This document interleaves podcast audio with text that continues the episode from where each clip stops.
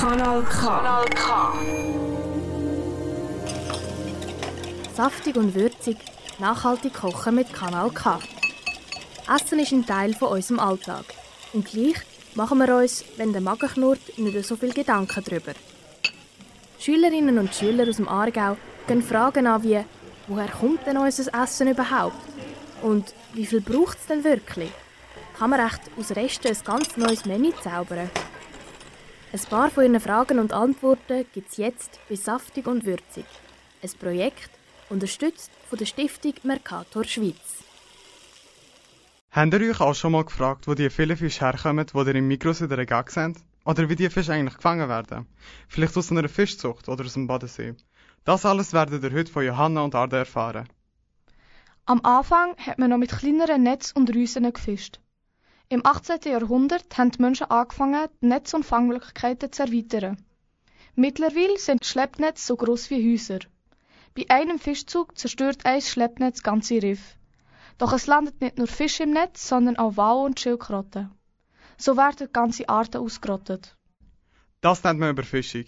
Genau heisst das, dass wir mehr Fisch fangen, als wieder nachwachsen können. Beim Roten Thun zum Beispiel. Es gibt weltweit nur noch 3% von seinen ursprünglichen Vorkommen. Deswegen steht er auch auf der roten Liste für besonders gefährdete Tiere. Trotzdem fischen wir immer weiter nach ihm. Sein Aussterben ist leider zu erwarten. Durch die wachsende Menschenpopulation gelangt leider immer mehr Plastikmüll in die Weltmeer. Das Dumme an Plastik ist, dass er nicht ersetzbar ist. Er zerfällt über die Jahre in immer kleinere Teile. Die nennt man Mikroplastik. Die Fische verschlucken den Plastikmüll. Im schlimmsten Fall sterben die Fische. Wenn wir die Fische aber fangen und sie auf unseren Dauer landen, essen wir mit ihnen auch den Plastik. Wissenschaftler warnen davon, zu viel Plastik aufzunehmen. Dadurch können Gesundheitsschäden entstehen. Es kann Allergien auslösen, Krebs erzeugen und es kann sogar zu Herzerkrankungen führen. Wir essen damit also nicht nur Plastik, sondern nehmen auch noch Schadstoffe auf, die zu gefährlichen Erkrankungen führen können. Wir vergiften uns also selber. Das ist aber noch nicht mal das Schlimmste daran. Habt ihr gewusst, dass drei Korallenriffe 40% mehr CO2 aufnehmen als der Regenwald? Wenn wir aber diese wertvollen Riffe zerstören, nehmen wir nicht nur viele Meereslebewesen ihren Lebensraum, sondern nehmen uns auch eine weitere Chance, den Klimawandel zu stoppen. Also können wir, indem wir auf unsere Ernährung achten, nicht nur viele Arten retten, sondern auch sogar unserem Planeten helfen. Man kann nicht wirklich sagen, dass es so etwas wie nachhaltiges Fisch gibt, solange man es nicht selber mit der Fischhacke gefischt hat. Beste Variante, um nachhaltiger zu sein, wäre einfach kein Fisch mehr zu essen. Aber das treten ja ein bisschen zu extrem. Was man aber definitiv machen kann, ist ausbedrohte Fische nicht kaufen und anstatt regionale Fische zu kaufen.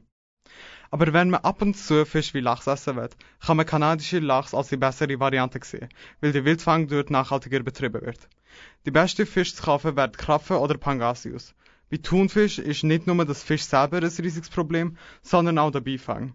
Die einzige Art von Thunfisch, die man essen sollte, wäre der Bonito-Thunfisch. Also das Fazit von dem ist, dass es extrem wichtig ist, auf unseren Fischkonsum zu achten, damit wir etwas Gutes für uns und unsere Umwelt tun können. Das ist der Beitrag von Arda und Johanna. Gewesen. Saftig und würzig, nachhaltig kochen mit Kanal K. Ein Projekt unterstützt von der Stiftung Mercator Schweiz. Alle Folgen findest du übrigens auch als Podcast online auf kanalk.ch.